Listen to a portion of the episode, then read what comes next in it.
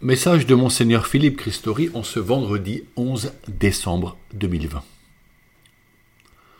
Ce dimanche 6 décembre, l'Église fêtait Saint Nicolas, si cher aux enfants, qui fut au IIIe siècle évêque de la ville de Myre dans l'actuelle Turquie et qui est connu pour le soin qu'il avait des plus pauvres.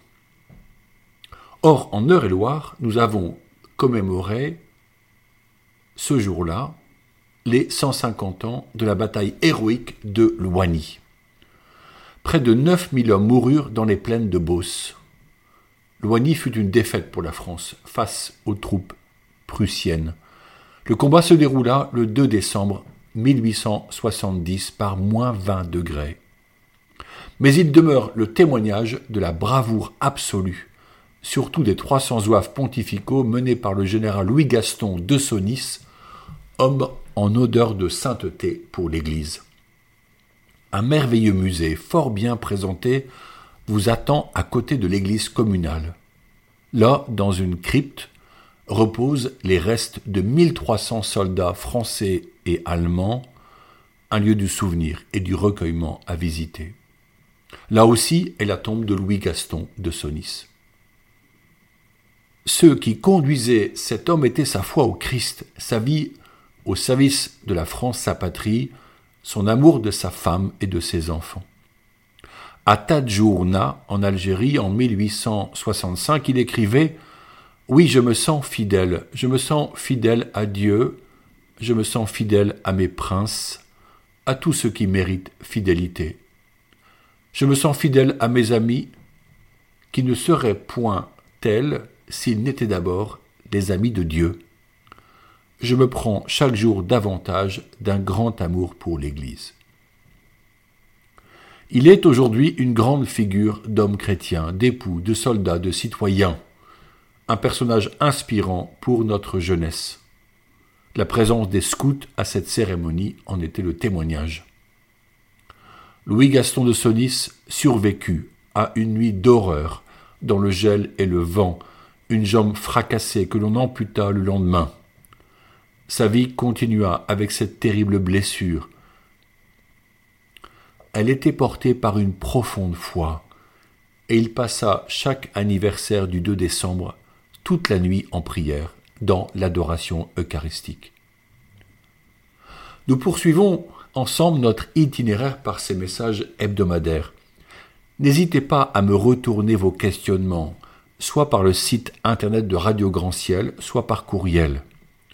Cela m'enrichira et me permettra de mieux répondre à vos besoins. Pour les semaines à venir, nous approfondirons ce qui est appelé l'économie sacramentelle et les sept sacrements de l'Église. Ils sont un cadeau merveilleux de Jésus-Christ. Ils sont comme des passerelles pour la grâce divine qui nous rejoint et nous guide sur la route comme disciples missionnaires. Ils sont notre force en vue de la vie éternelle qui est devant nous. Rappelons-nous comment Jésus a commencé son ministère public. Les quatre évangiles en donnent plusieurs descriptions. L'évangéliste Saint Marc dit qu'après son baptême et son séjour au désert, Jésus guérit la belle-mère de son disciple Simon, puis de nombreuses personnes. Relisons ensemble ce passage qui nous conduit à l'émerveillement devant l'œuvre de Dieu. Je le cite. Le soir venu, après le coucher du soleil, on lui amenait tous ceux qui étaient atteints d'un mal ou possédés par des démons. La ville entière se pressait à la porte. Il guérit beaucoup de gens atteints de toutes sortes de maladies, et il expulsa beaucoup de démons. Marc 1, versets 32 et 33. Pourquoi Jésus avait-il une telle autorité? Parce que sa parole était accompagnée d'actes vrais. Jésus a vu ces gens harassés et abattus. Qui aidait ces pauvres qui n'avaient ni hôpitaux, ni médecins, ni sécurité sociale, ni mutuelle? Personne en réalité. Jésus les soulage.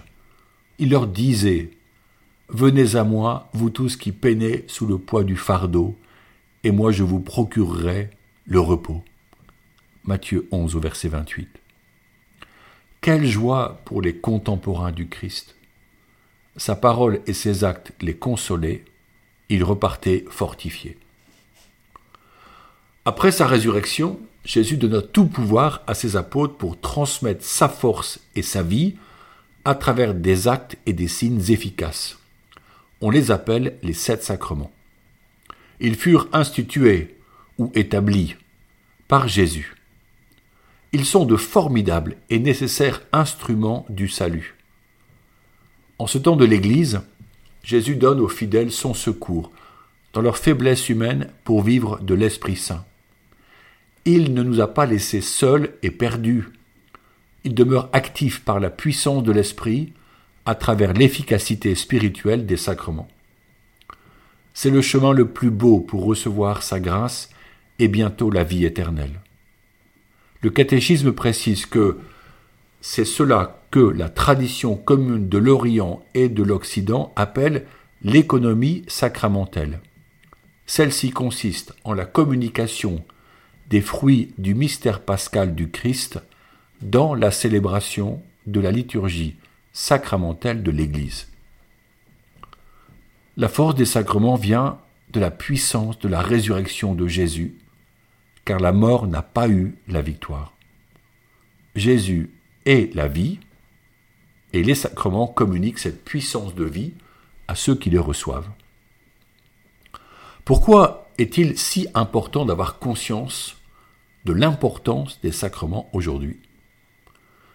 Il suffit d'écouter ou de lire les nouvelles pour constater qu'en France et dans le monde, les difficultés sont nombreuses, même s'il se passe aussi de belles choses, par exemple des initiatives d'entraide et de solidarité, des projets d'écologie permettant un nouvel art de vivre ensemble, des écoles ouvertes pour le bonheur des enfants. Mais les gouvernements multiplient les actions, le plus souvent pour limiter les tensions, les clivages et les violences, au mépris parfois des libertés.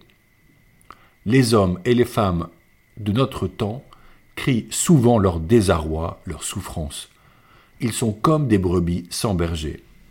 Au fond de leur cœur, ils désirent le bonheur. Or la vraie sagesse est dans l'Évangile.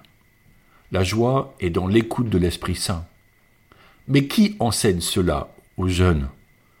Face aux angoisses des citoyens, nous proclamons la parole de vie, n'ayez pas peur, que l'on retrouve dans toute la Bible. Notre culture contemporaine la rejette et en prive tant de personnes. Dans les écoles publiques, le mot Noël est banni. La culture de mort, par la prolongation des délais légaux de l'avortement, est promu. Ils sont coupables ceux qui étouffent la voix divine. Ils sont coupables ceux qui conduisent tant de personnes fragiles à perdre l'espérance au point pour certains de mettre fin à leur jour. Face à ces drames, nous ne faiblissons pas car le Christ a promis sa présence. Il est notre Sauveur. La vie divine est la réponse aux souffrances humaines. L'espérance demeure. Les sacrements sont une bénédiction de vie. Dieu veut bénir. Cela veut dire qu'il donne sa grâce pour reconstruire, fortifier l'amour, renouer les liens rompus par le péché et la violence, consoler et soutenir les malades. Sa parole nous guide. Il est lui-même notre bénédiction. En le recevant comme Seigneur et Dieu, nous pouvons partager cette bénédiction les uns avec les autres dans une merveilleuse chaîne de bienveillance. Dans les familles, tous se béniront mutuellement par un signe de croix sur le front. Parlons ensemble de cette source de vie. Créons des rituels familiaux et amicaux pour nous communiquer ces dons. Jésus disait, Dans toute maison où vous entrerez, dites d'abord paix à cette maison. Luc 10, verset 5. Répondons à cette bénédiction divine par notre louange, en bénissant Dieu à notre tour par des chants et des hymnes. Je te rendrai grâce parmi les peuples, Seigneur, et jouerai mes hymnes dans tout pays. Ton amour est plus grand que les cieux, ta vérité plus haute que les nus. Psaume 106, versets 4 et 5. Oui, mes amis, j'ai envie de crier sur les toits aux hommes et aux femmes de ce temps d'écouter Jésus-Christ, parole divine. Voici ce que j'essaierai de vous transmettre par les prochains messages sur les sacrements. En attendant Noël, revenons dans les églises pour l'assemblée dominicale. Prions ensemble en église. Qu'en ce temps de l'Avent, vous avanciez joyeusement dans votre préparation personnelle et communautaire vers Noël Faites une large place dans votre cœur et dans vos rencontres pour que Jésus trouve une maison intérieure belle et accueillante. Maintenant je vous bénis, au nom du Père et du Fils et du Saint-Esprit. Prions Notre-Dame du sacerdoce dans nos foyers et demandons des vocations sacerdotales. Vierge Marie, Mère du Christ prêtre, Mère des prêtres du monde entier, vous aimez tout particulièrement les prêtres parce qu'ils sont les images vivantes de votre Fils unique. Vous avez aidé Jésus par toute votre vie terrestre et vous l'aidez encore dans le ciel. Nous vous en supplions, priez pour les prêtres, priez le Père des cieux pour qu'il envoie des ouvriers à sa moisson. Priez pour que nous ayons toujours des prêtres qui nous donnent les sacrements, nous expliquent l'évangile du Christ et nous enseignent à devenir de vrais enfants de Dieu.